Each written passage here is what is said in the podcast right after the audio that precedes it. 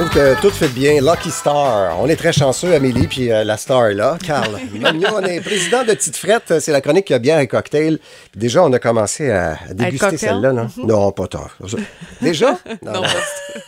Hey, tu veux nous faire... Bonjour, Carl. Comment bonjour, ça va? bonjour. C'est une belle accueil? Oui. Ben, hein, tu nous accueilles euh, super bien aussi avec Oui. ce que tu nous vas euh, nous faire découvrir aujourd'hui. On blaguait tantôt des bières barriquées. Euh, Oui. C'est des bières en barrique, c'est ça. Ce qu'on appelle le fût. hein. Oui, exactement. Ben, en fait, c'est c'est qu'en fait, on retourne en arrière, hein, parce que dans le temps, tous les bières étaient barriquées. C'était la façon de faire de la bière. Cependant, quand il y a eu la révolution industrielle, on est passé du baril de bois à la- à l'inox, finalement.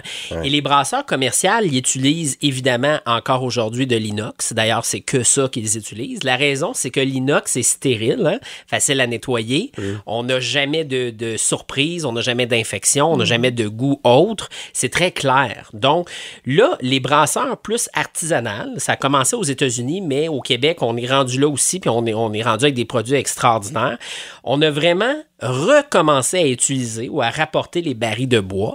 Généralement, les brasseurs vont utiliser des barils de chêne, donc des, des- pour aller chercher le côté aromatique boisé. On va le laisser pendant un, deux, trois, six mois, un an et plus. Mais on a aussi des brasseries qui s'aventurent dans des barils de autre alcool. Donc, par exemple, un baril de vin rouge qui a fini d'être utilisé. On le nettoie pas. On laisse le peu de vin qui va rester à l'intérieur. On va rajouter la bière jeune à l'intérieur et on va le laisser à l'intérieur pendant des mois. Et ce que ça va, ce que ça va faire, c'est que ça va travailler le côté aromatique. C'est un mariage qui va venir se faire et on va aller chercher le côté des levures du, qui a été utilisé pour le vin. On va aller chercher le sucre résiduel qui est dans le baril. Imaginez un baril de rhum, là. Oui. Il reste du rhum à l'intérieur, il y a du sucre, c'est très très sucré. Les levures de la bière vont aller gober ces levures-là et donner des aromatiques de rhum. Donc, on va avoir des bières qui vont goûter le rhum finalement. Ouais. C'était-tu un accident, ça? C'est-tu parce qu'ils ont juste oublié de le laver? C'est de la Non, paresse, même pas. C'est vraiment. voulu, là. Oui, c'est ça. Les brasseries, ils voulaient vraiment aller chercher ce côté-là. OK. Ben, Et ça là- donne un beau produit. C'est cool, vraiment, vraiment. Puis là, les, les, ba- les, euh, les brasseurs peuvent soit importer des barils ou utiliser des barils d'ici parce qu'on a des super de beaux vignobles. On a des super de, de beaux producteurs d'alcool fort au Québec aussi, où on peut l'importer. Et là, aujourd'hui, je vous amène quelque chose d'exclusivement brassé pour Frette. C'est disponible dans toutes nos boutiques à partir de, de samedi seulement et c'est une quantité très limitée. D'ailleurs, on fait notre quatrième anniversaire lundi Wow. prochain. Ça va Ah vite, ouais. bravo, C'est cool, hein? félicitations. Merci. Oui. Ouais. Félicitations. Fait qu'on a une panoplie de surprises pour tout le monde. On a trois exclusivités ce week-end. On a celle-là que je vous fais goûter, une IPA euh, et un autre bière. Et lundi, on a une méchante surprise. Vous devez être absolument les premiers en boutique parce qu'il va y avoir des packs très spéciaux. Et là, ce que je vous ai amené, ça s'appelle la postiche. Ouais. OK? Ça, c'est une rousse vanillée qui a été barriquée pendant 12 mois en fût de chêne.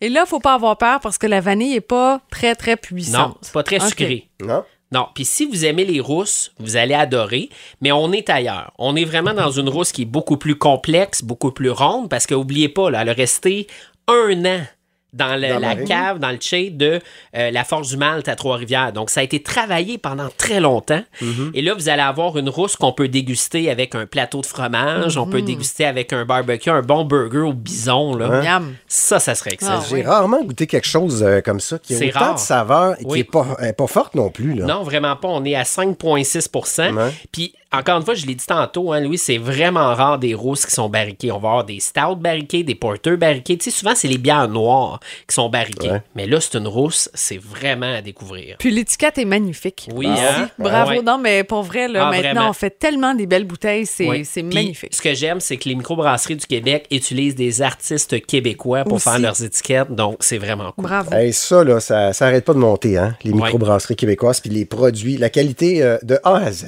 Exceptionnel. Pour les yeux et pour, euh, pour le goût. Pour le cas. ben écoute, on va fêter ça avec, euh, avec vous autres euh, en fin de semaine. Tu dis que samedi, il va y avoir plein Oui, hein. exactement. Il faut vraiment être là. Puis lundi, première heure, là, soyez là. On va avoir quelque chose en quantité très limitée. On est rendu à combien de petites frettes au Québec? 32. Hey, c'est 32. Ouais, incroyable. Wow. c'est fou, hein? Ok. Ça n'arrête pas. C'est petite frette, mais vous êtes hot. Vraiment. là. Merci. Très bon. Merci beaucoup, euh, mon cher Carl. Carl Magnonnet, de, président de Petite Frette. Et euh, je vais rappeler le, le nom, la rousse vanillée, la postiche qu'on a goûté euh, aujourd'hui. Merci, Carl. Santé.